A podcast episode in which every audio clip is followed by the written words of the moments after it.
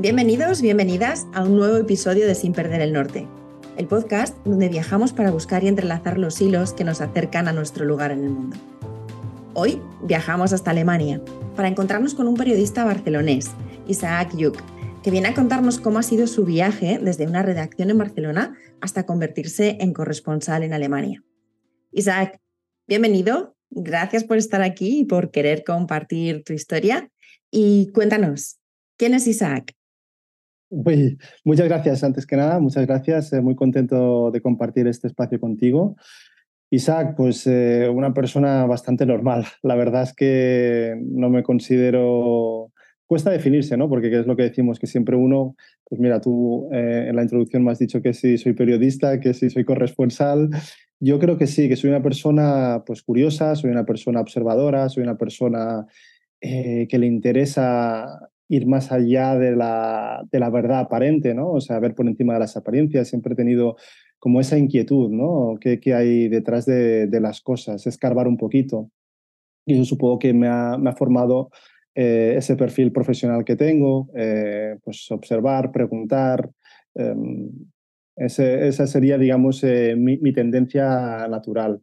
Más allá de eso, pues bueno, pues sí que me gustaría como, como misión eh, comunicar, eh, comunicar eh, pues, pues, por diferentes vías, pero sobre todo ejercer como un vínculo con la humanidad a través de, esa comunicación. Y esa inquietud y esa curiosidad que, dices que un poco te, te define, eh, es algo que, que tú conocías ¿no? de ti mismo desde hace bastante tiempo y que te llevó a estudiar periodismo o es algo que se ha ido forjando también mientras estudiabas la carrera y un poquito con el, con el tiempo? Mira, es curioso porque el último traslado que hice de, de, casa eh, di con un, una redacción que, que, escribí que yo, bueno, soy de, los época, de la época pretérita, o sea, hice GB, octavo de GB, pues creo que, era una redacción de octavo de GB, o sea, 13, 14 años. Y había, había ahí un, un escrito mmm, que se entregó en el aula, en clase, eh, y que decía que quería ser periodista para, para, entrevistar a famosos, imagínate con esa mentalidad de, de, niño ¿no? y tal, pero que me interesaba un poco descubrir cómo, cómo vivían, eh, pues cómo se superaban. Y bueno, pues eso supongo que también la parte de viajar la, la, la mencionaba ¿no? en el texto. Eh, supongo que soñaba en ese momento, pues igual con, con viajar eh, Juegos Olímpicos, cubrir un Mundial, cubrir una Eurocopa, cosas así, ¿no? Que tenía eh, entonces en la cabeza. Y bueno, quizá por eso pues, eh, siempre ha estado como, como latente y a la que pude, pues eh, me fui especializando pues, en, en, periodismo y justamente mis inicios profesionales coinciden que, que los dediqué al periodismo deportivo. Uh -huh. eh, empecé, digamos, en una redacción de un diario catalán eh, y me, tocó como becario eh, la sección de deportes y yo no dije que no, todo lo contrario. Y bueno, pues a partir de ahí mmm, empecé a cubrir eh, como, como colaborador primero las informaciones del español, eh, me parece que estuve dos años y medio, tres, y luego pues eh, cubrí las informaciones del Barça. estando en Barcelona, pues cubrí las informaciones del Barça casi, casi 10 años. O sea, las he visto un poco de todos colores, desde la cinco años de, de crisis que el Barcelona no ganaba nada, eh, hasta luego, pues eh, los años finales, pues que, que, sí, pues que al final puede realizar ese sueño de niño de ir a una final de Champions, y luego otra final de Champions, luego pues el Mundial y a partir de aquí, pues justamente el Mundial de Alemania, que fue el que cubrí para, para mi periódico de entonces, el diario Abui, eh, pues eh, fue lo que me, hizo un, clic en la cabeza, eh, estar 40 días eh, como, como, enviado especial único de, mi periódico, que era muy pequeño, no se solían cubrir este tipo de, acontecimientos, y estar 40 días solos, responsable de, de las aperturas de, página de la sección, viajando de arriba a abajo, recuerdo perfectamente que el, el, tren era gratuito para todos los que estaban acreditados como periodistas. Entonces, para mí fue una sensación brutal, de, libertad, de organizarme como, como buenamente creía, según mi criterio profesional, según lo que, me apetecía vivir en ese momento. Yo, cubría partidos, yo qué sé, recuerdo, una Angola-Portugal. Pues, ostras, mira, pues eh, hay una intrahistoria quizá cultural eh, de antigua colonia, ¿cómo, ¿cómo se vive un partido así? ¿no? Más allá que, que, bueno, pues luego el torneo te va llevando pues a, a unas ciudades eh, o a otras, ¿no? Pero justamente esa experiencia fue la que me abrió decir, oye, esto no está tan mal, ¿no? Y fue un, verano que aquí se vivió con mucha, mucha ilusión, aparte el tiempo acompañó, fue un verano espectacular a nivel climático, sol, pues muchos días, eh, temperaturas súper agradables, clima festivo. Recuerdo que había un montón de banderas por las, eh, por las calles y, bueno, eh, eso con el tiempo me enteré que era algo mm, inhabitual hasta entonces, porque Alemania pues, había tenido que esconder mucho el sentimiento patriótico por, por razones históricas. ¿no? Justo ese mundial en que la gente se empezó a atrever a exhibir sus eh, banderas eh, en los balcones, en los jardines, etcétera, pues fue como una reconciliación ¿no? Eh, social. Y bueno, todo eso lo he ido aprendiendo después, pero yo tenía esa sensación de decir, yo quiero volver a Alemania, más allá de esta experiencia futbolística, digamos, del Mundial, para ver si todo es tan bonito en invierno, a ver si la gente es tan amable. Y bueno, luego, pues a la mínima que tuve la oportunidad, eh, me, cogí un eh, permiso y, me vine para aquí y luego ya pues enlacé con, con toda la experiencia que ha venido después. Vale, o sea que Alemania es verdad que te conquistó en ese momento y te, te, enamoró, pero antes de que nos sigas contando cómo fue tu viaje ya ahí en Alemania, eh, yo me estaba imaginando cuando estabas diciendo lo de conseguir el mundial, el tal, me estaba imaginando a ese niño que escribió la redacción ¿no? con, con 13, 14 años, mm, flipando de quiero entrevistar a, a famosos y, ir a un mundial y tal. Em, imagino que, debería ese niño estar como saltando dentro de ti, ¿no? En aquel momento cuando, cuando llegas, ¿no? A, a hacerlo de verdad. Sí, la verdad es que, claro, lo vas viviendo luego de forma más madura, ¿no? Es verdad que luego la, dinámica profesional te lleva a saborear las cosas de forma muy diferente. Es decir, eh, tú cuando escribes sobre un partido, mm, tienes que ir tan rápido que estás mm, centrado en ese partido. Entonces tú las emociones eh, de niño las sigues teniendo, pero quizá que las dejas como un poco para o la previa o, o a posteriori durante, durante el ejercicio profesional, digamos, durante los 90 minutos, pues bueno, pues el secreto es mm, concentrarse en ver lo que pasa durante el partido y al descanso, mientras los jugadores se, van al vestuario, uno ya empieza a escribir la crónica, por ejemplo, en mi caso, ¿no? Eh, ¿Qué ha pasado, qué no ha podido pasar y tal? Y luego la segunda parte de los partidos, pues la vas mirando de reojo, eh, con, un, con un ojo en, la pantalla mientras escribes y el otro, pues en, en, en el campo, ¿no? Quiero decirte que, ahí sí que juega mucho la parte mental, la parte cerebral, pero sí que es verdad que si yo miro para atrás digo, ostras, pues me lo he pasado muy bien, ¿no? He podido pues, entrevistar a Messi, he podido entrevistar a Guardiola, he podido pues, hablar con, con diferentes jugadores, eh, conocer pues, eh, diferentes aficiones.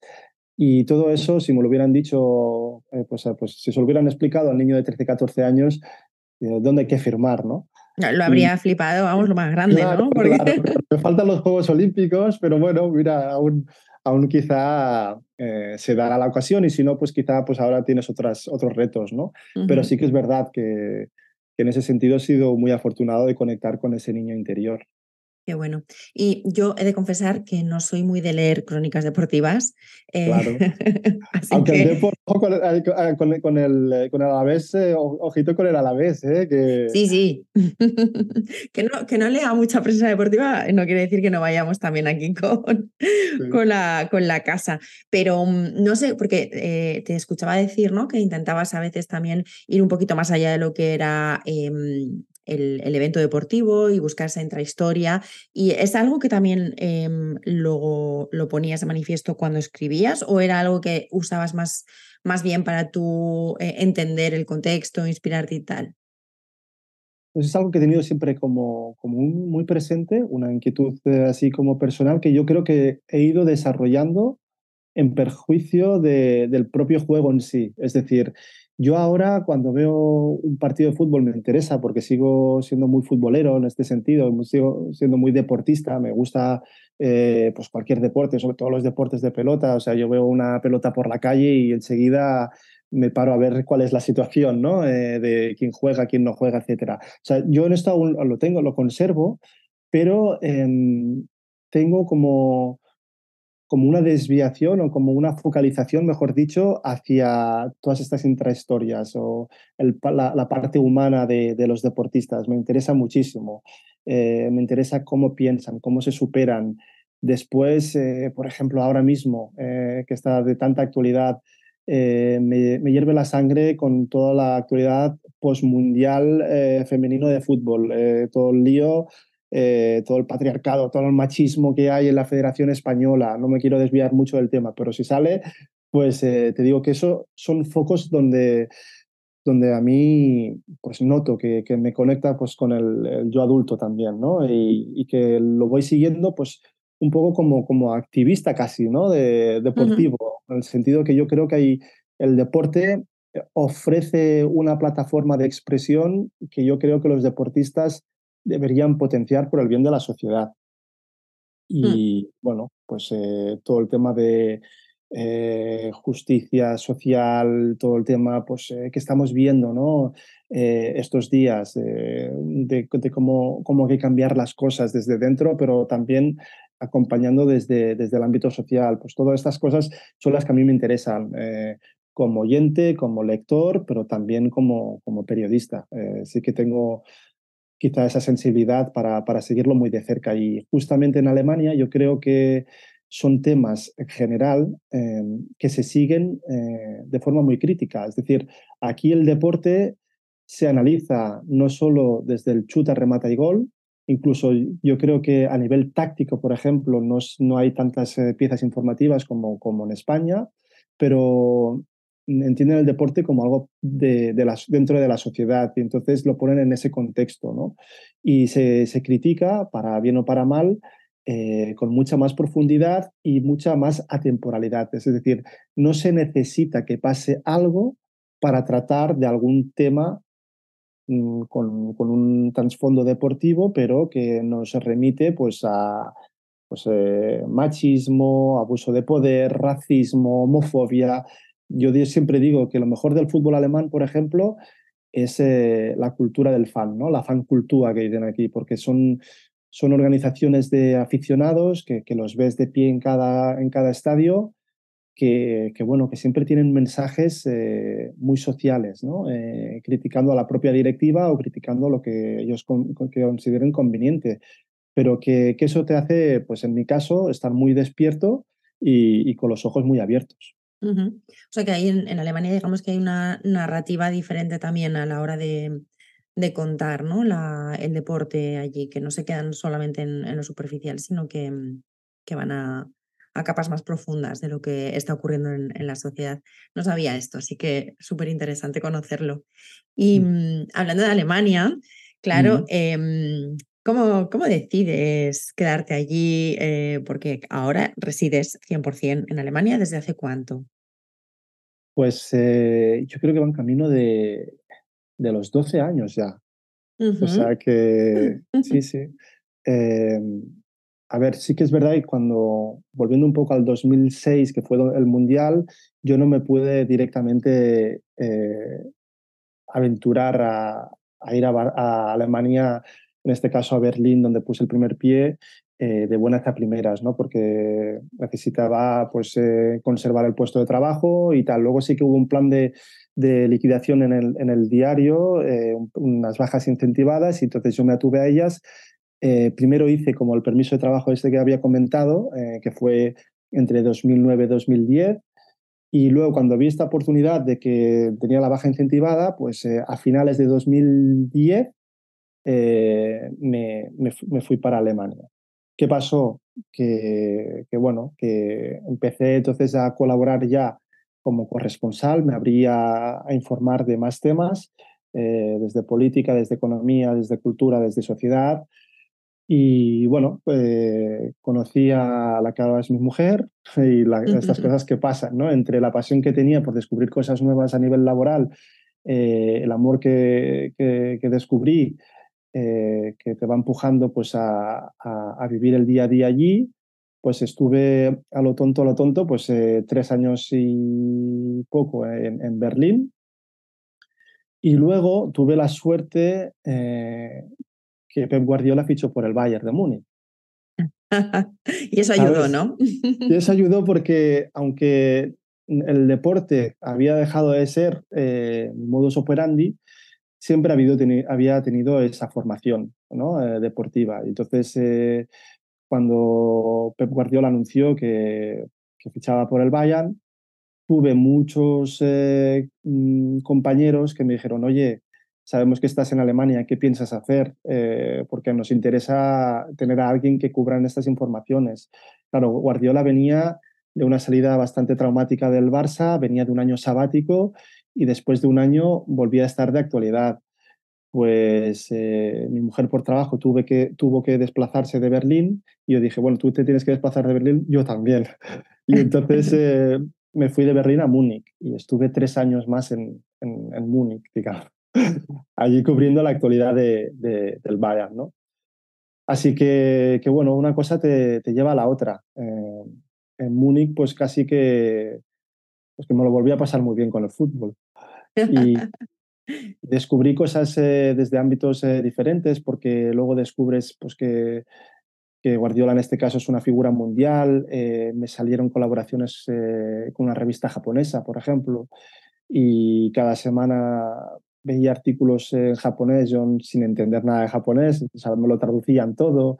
después prensa chilena también que contactó porque había un jugador titular chileno que, bueno, eh, jugaba en el Bayern y luego pasó al Barça. Quiero decir, se me abrieron como, como nuevos horizontes y a partir de aquí pues ya, ya fui tirando. Y después cuando acabó eh, la, la, etapa de, Guardiola en Múnich, pues eh, seguí mi vida en Alemania y me fui por cuestión familiar a, a, vivir cerca, otra vez tirando al norte, ¿no? Buscando el norte y me fui cerca, cerca de Hamburgo.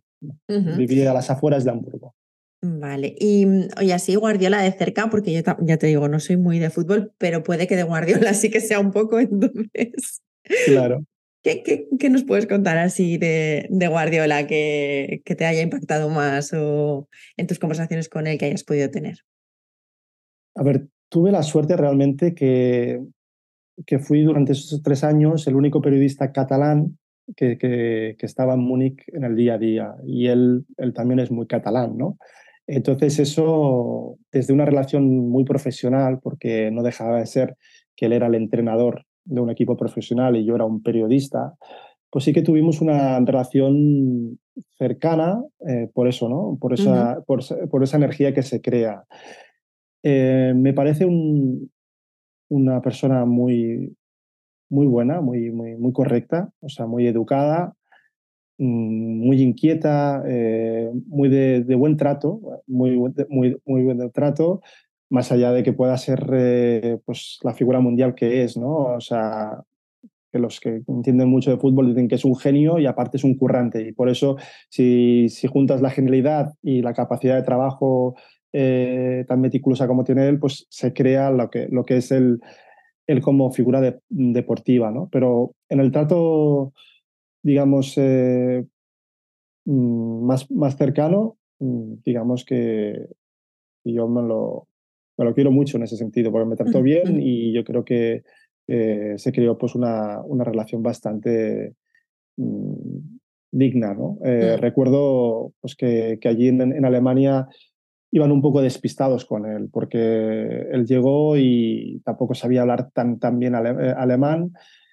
Eh, acababa una rueda de prensa y me miraban muchos compañeros alemanes y qué acaba de decir, ¿no? Y yo lo entendía perfectamente porque yo había pasado por, su, nivel de alemán y mis construcciones eh, en alemán eran muy parecidas a las suyas al principio, porque claro, los dos éramos, veníamos de la misma lengua, ¿no? Y bueno, anécdotas desde que un día apareció él con una camiseta deportiva que ponía CAT de Cataluña y un compañero alemán me dijo, oye, mm, ¿qué le pasa a Pep? ¿Le gustan mucho los gatos o qué?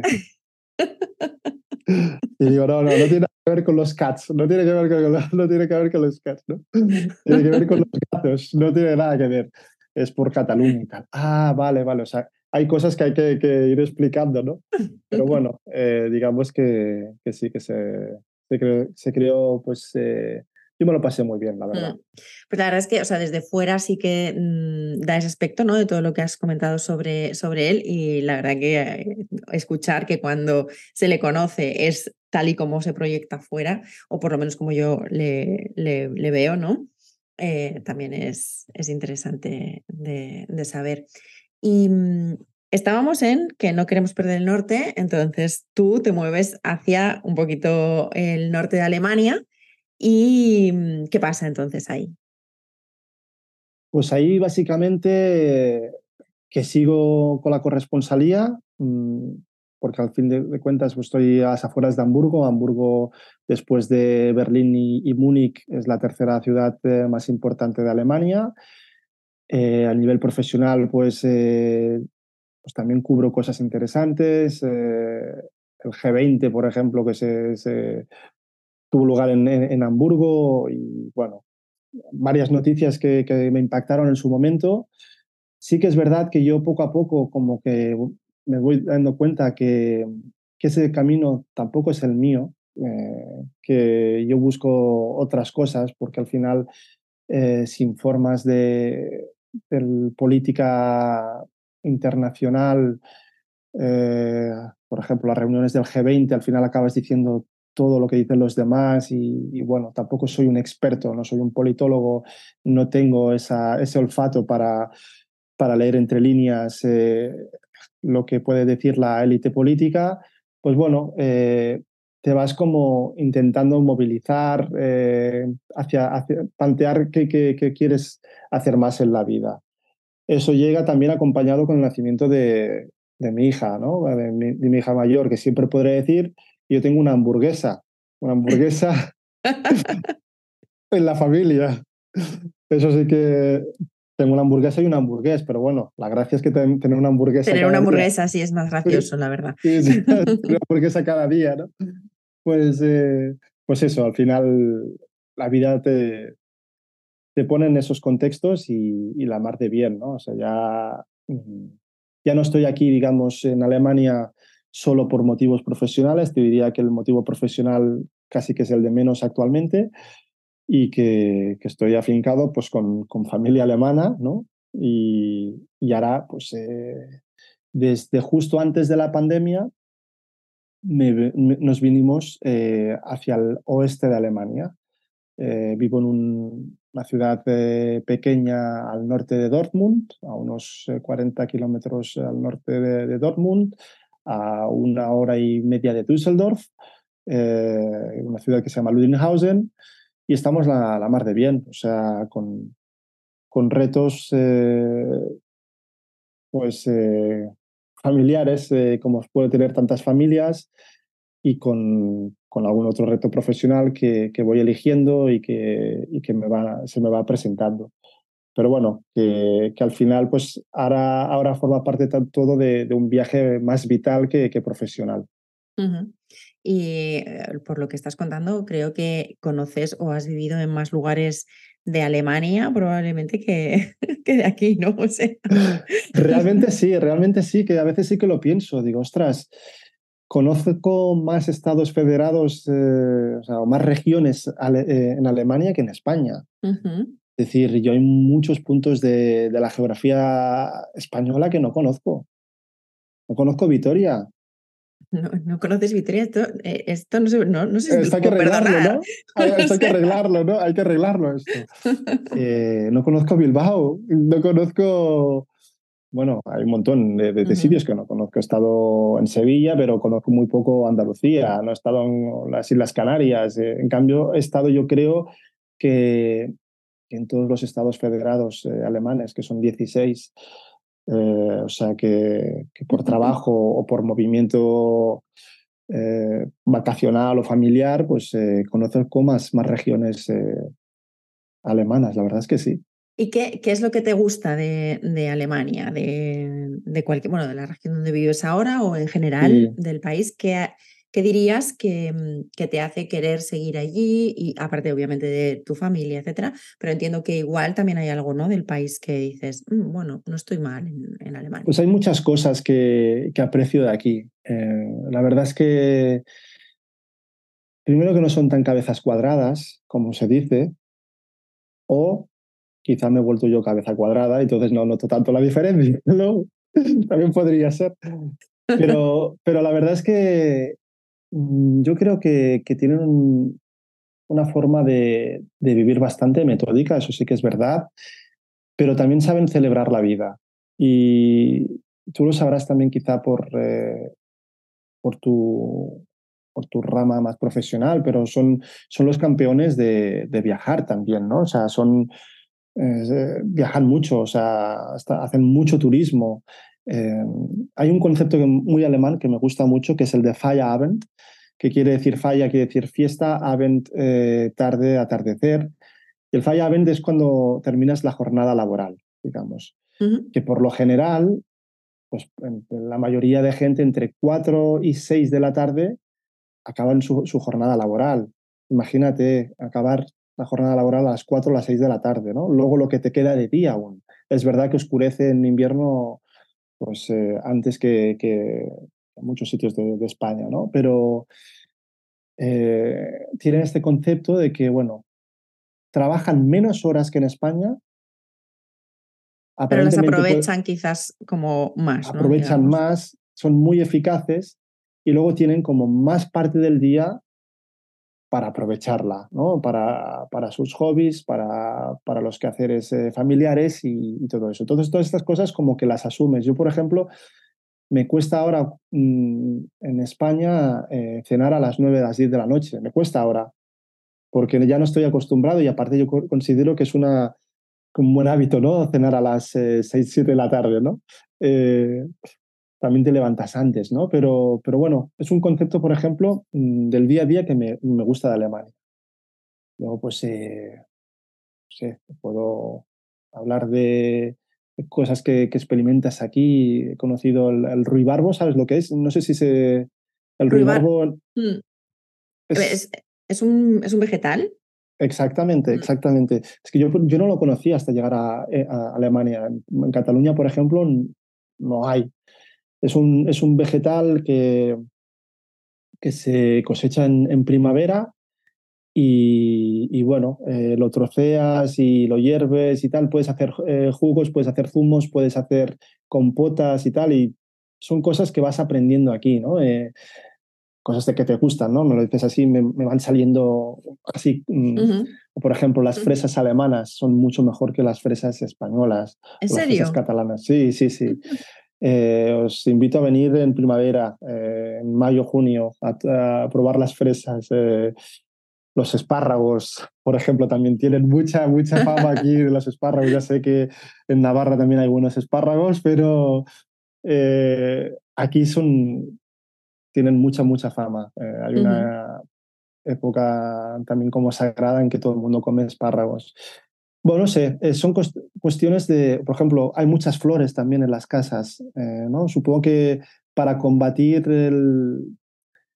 los inviernos que son más fríos, más oscuros, yo creo que la gente tiene necesidad de, poner la primavera presente durante todo el año, ¿no? Que, haya algo, ¿no? Sí, sí, eso es también como los, los países nórdicos, ¿no? Que, imagen que tenemos de las, eh, las velitas, las lucecitas, el diseño sueco, el diseño mm. escandinavo, ¿no? Todo eso.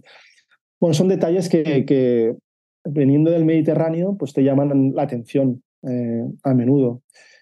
Y luego, por otra parte, sí que echas de menos cosas, ¿no? Por ejemplo, el sol. Eh, nunca había sido tan consciente de, de, la bendición que es tener el sol cada día, como, como lo tenía en Barcelona. De hecho, no le das importancia. cuando vives eh, en estos sitios. Eh, ah, me decían, bueno, es que quiero ir a la playa porque hace sol hoy. Bueno, mañana también, en Barcelona también hay, habrá sol, o sea, no te preocupes, y, vaya, y pasado mañana también. No, no, pues aquí, en Alemania, a cada rayo de sol se aprovecha. Y ves que todo el mundo sale a la calle, o todo el mundo sale a la terraza a, a tomar.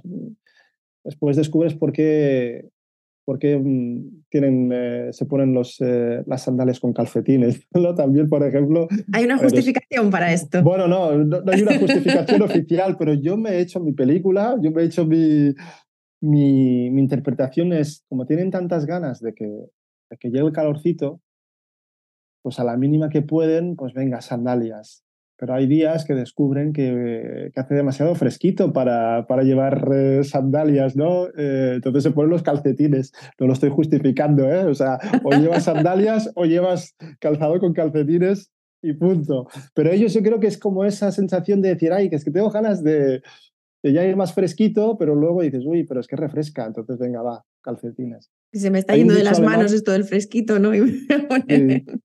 hay un dicho alemán que es em, no hay mal tiempo, solo hay eh, mala vestimenta. Es decir, eh, aquí te tienes que estar preparado para, para todo, ¿no? Llueva, frío, nieva, lo que sea, ¿no? Mm.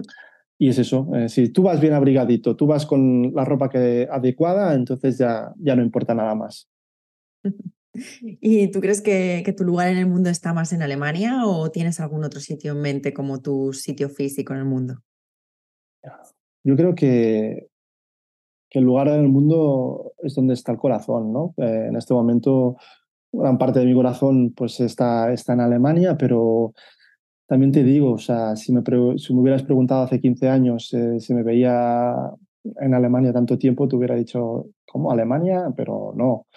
Eh, por tanto, igual de aquí X tiempo estoy viviendo en otro país, tampoco me extrañaría. Al final, pues serán decisiones hoy por hoy mm, de carácter familiar, eh, pues quizá empujadas por lo profesional, por lo vital, pero mi lugar en el mundo yo creo que, al final es bastante flexible o yo me gustaría pensar que el lugar del mundo de cada persona pues depende pues de dónde ponga el foco, ¿no? De dónde ponga eh, esa parte, ese motor del alma, ¿no? Y en este momento, pues sí, en este momento es un Made in Germany el motor, pero, pero vete a saber en un futuro por dónde, por dónde me moveré. No, no, no estoy tampoco pensando en, jubilarme aquí, ni mucho menos. O sea que, puede ser que dé la sorpresa y, nos vayamos eh, o a otra ciudad o, o, a otro país. Así que podría haber más, más viajes, ¿no? Este sí, podríamos hacer otro capítulo de aquí a unos años. Oye, lo eh, anoto. claro, claro, apúntalo en la agenda. Apúntalo en la agenda. Sí, sí, puedes, es, probable, es probable. ¿Y mm, cómo definirías tu viajar? Bueno, viajar al final, yo lo he ido pensando, o sea, viajar pueden ser tantas cosas. Primero que la vida es un viaje, ¿no? Eh, la vida es viajar, desde que nacemos hasta que morimos. Eh, con todo lo que vamos a aprender, aprendiendo. Viajar para mí es aprender.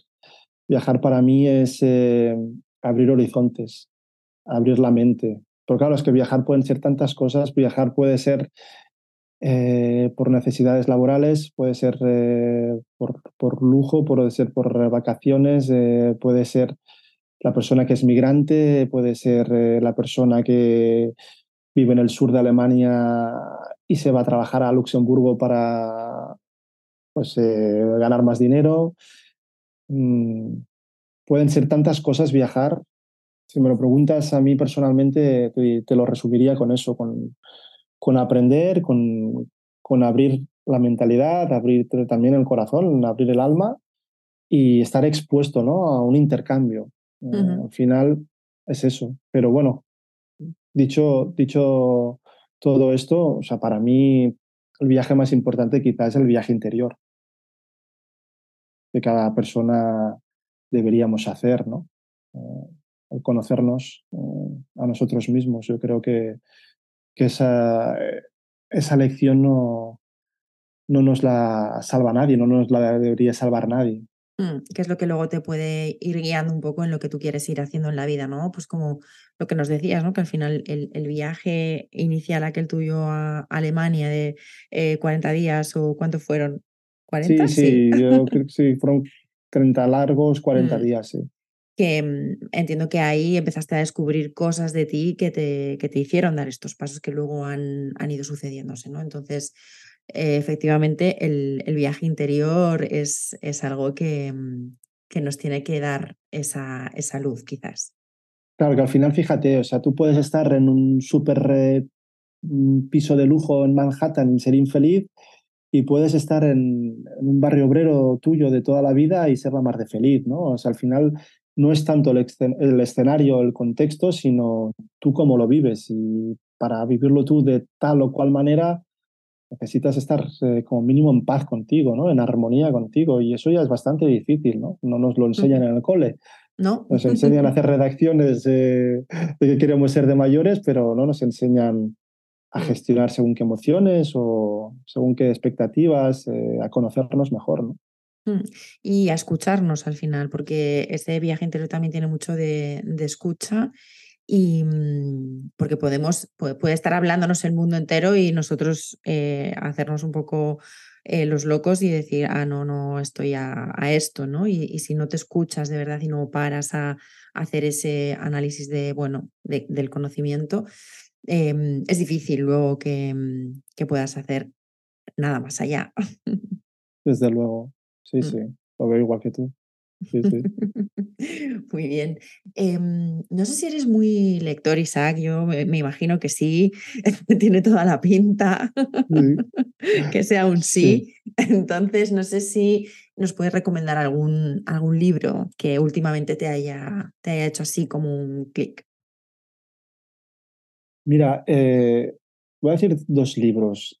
Uno que es eh, más por el amor a la literatura, o sea, la belleza por la belleza, aparte que, tiene una historia muy bonita, que es de un autor joven alemán, que se llama Benedict Wells, creo que es del año 84, 1984, nació en 1984, de Múnich, y ha escrito un libro, bueno, ha escrito varios libros, pero este fue muy, muy reconocido aquí en Alemania, estuvo varias, varias semanas eh, el número uno de los primeros eh, en la lista de, ventas. Es el libro que se llama El fin de la soledad.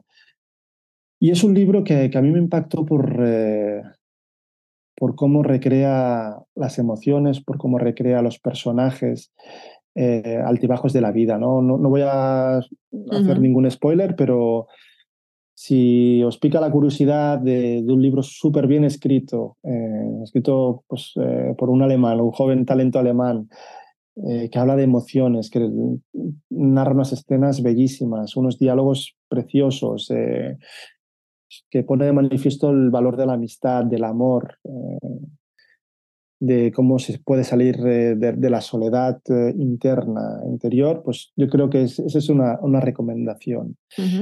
El otro libro que, tengo mucho, muy presente también y que de alguna manera tiene relación a todo lo que habíamos dicho de, esa mirada un poco más, más allá del deporte que tengo en la cabeza o que me gustaría mm, dar rienda suelta. Es un libro, no tiene nada que ver con el deporte, es un ensayo que se llama Why We Meta. Eh, es un título inglés, pero es un, un libro escrito en alemán por una eh, socióloga francesa afincada en Berlín, una, una francesa, una mujer francesa eh, que se llama Emilia Roy, eh, apellido pronunciado a la francesa, pero de hecho es un apellido de origen catalán, o sea, podríamos decir Roche, digamos, de toda la vida. Ella lo explica que sus abuelos habían sido, bueno, catalanes, de origen catalán. Pero bueno, es un libro que creo que no está traducido, no me, no, me consta que esté traducido en español. No sé si está en inglés, eh, creo que empieza a estar traducido en, en, francés. Pero Why We Meta, y es un libro que habla mm, del patriarcado, de los, eh, de los esquemas que tiene el patriarcado, de, todo lo que es eh, las discriminaciones, de todo lo que a nivel social va oprimiendo pues, a las mujeres, a, los, a las comunidades LGTBI, por ejemplo, lo que hace también el capitalismo y lo que es el, racismo estructural. Todo eso se analiza de forma brillante por, por esta mente activista y a mí la verdad es que me ha, hecho pensar mucho. Y digamos que lo que he extraído de ese libro muchas veces me sirve para ponerlo en contexto con actualidad. la realidad, por ejemplo, lo del Mundial de Fútbol, etcétera, ¿no? Pero es un libro que si aparece en las librerías españolas, eh, lo recomendaría si uno tiene esa inquietud. Tenemos que esperar entonces a que nos lo traduzcan o ver si está en, en inglés, porque alemán o francés yo de momento todavía no. Pero, si No, habrá que estar atentos, de verdad. Mm. Eh, y si no, pues el libro este del fin de la soledad sí que está eh, en español. Así me lo apunto porque sí que me ha parecido también muy, muy interesante y, y si se puede leer en español, pues creo que, que va a ser una recomendación que me voy a anotar ya para mí misma. Encantado, entonces, sí. Sí, sí, sí si quieres un poquito para, para cerrar la conversación, yo creo que has dicho ya bastantes cosas que pueden ser como un poco consejo, ¿no? Hacia estas personas que digan, uh, es que me, encuentro un poco perdido o perdida y, no sé em, cómo dar los siguientes pasos en la vida, ¿no? Pero si quieres mm, hacer un poco de resumen de eso que a ti te ha servido y que crees que puede ayudar a otros, por mm, dar aquí ya el, el cierre. Bueno, básicamente yo me doy cuenta, eh, vivía como migrante, ¿no? O sea, o sea, como una persona que vive a muchos kilómetros del lugar donde nació, que realmente, realmente lo importante no es eh, el escenario nuevo que uno se encuentra, porque eso, en el mejor de los casos, te puede llenar X tiempo, ¿no? Mm, a veces lo puedes alargar si uno está bien, si uno está estable, etc. Pero es que, ¿cuántos, cuántos viajeros hay errantes? ¿no? ¿Cuántos viajeros hay que no saben dónde van? ¿Cuántos, eh, ¿Cuántas veces eh, hemos viajado? Yo, yo me incluyo, ¿no? Eh, como una huida, ¿no? Como una huida hacia adelante o como una escapatoria de la rutina. no lo juzgo, simplemente es una observación que, que, yo creo que nos ha pasado a muchos. ¿no? Lo quiero decir que uno se da cuenta mm, cuando están fuera de que el, verdadero valor es, conocerse ¿no? y ser fiel a, a, uno mismo, porque es lo que permite luego dar los pasos en la orientación y en el sentido con la brújula interior hacia el norte que uno quiere. ¿no? Yo creo que, que eso me gustaría que, que todo el mundo lo tuviera presente eh, a su tiempo, porque a mí me ha costado pues muchos años, eh, me sigue costando según qué, qué cosas, matizar y, revisar, pero que al fin y al, fin y al cabo, o sea, el viaje interior es innegociable. Y es mm. lo que nos va a dar al final el, el rumbo, es lo que nos va a dar pues esas coordenadas eh, que no, no pueden fallar. Mm. No pueden fallar. Mm, además, es, es, un, es un viaje que no acaba. Creo que no, no, no tiene fin el, el, tema del conocimiento porque, de, uno mismo, porque vamos cambiando cada día y, mm, y, cada día tenemos que ir dándonos cuenta ¿no? de qué es eso que nos mueve y, y hacia, hacia, dónde queremos seguir. Así que es, es un trabajo de evaluación continua. Desde luego, desde luego, es, es mirar el mapa cada día. es casi prácticamente mirar el mapa. Te lo digo, yo he dicho el mapa porque soy un poco antiguo, pero GPS puedes mirar. bueno, yo creo que también soy más o menos de tu quinta, ¿eh? así que lo del mapa me va fenomenal también. Vale, vale, de acuerdo. Sí, Muy bien. Pues Isaac, muchísimas gracias por... Gracias a ti. Mm, no, no, gracias a ti de verdad por estar aquí, con contarnos todo, todo lo que nos has explicado. Y, mm, y nada, que ojalá vernos pronto. Vamos a, ver si en algún momento eh, coincidimos. Estás invitada a Alemania, ya lo sabes, a comer fresas o, o, lo que sea, pero... Lo de las fresas, lo de las fresas es algo que, que me lo tuve que plantear para la primavera. Pues oye, encantado. Nada, muchísimas gracias a ti y, que vaya todo fenomenal. Feliz viaje. Gracias, igualmente. Feliz viaje.